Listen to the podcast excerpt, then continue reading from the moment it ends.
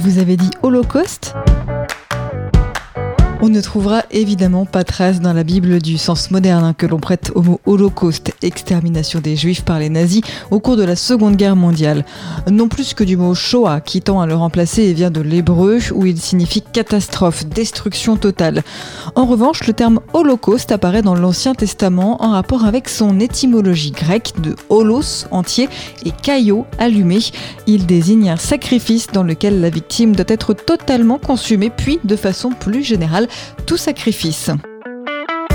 Extrait du livre Expression biblique expliquée de Paul Desallemands et Yves Stalloni, paru aux éditions Chênes.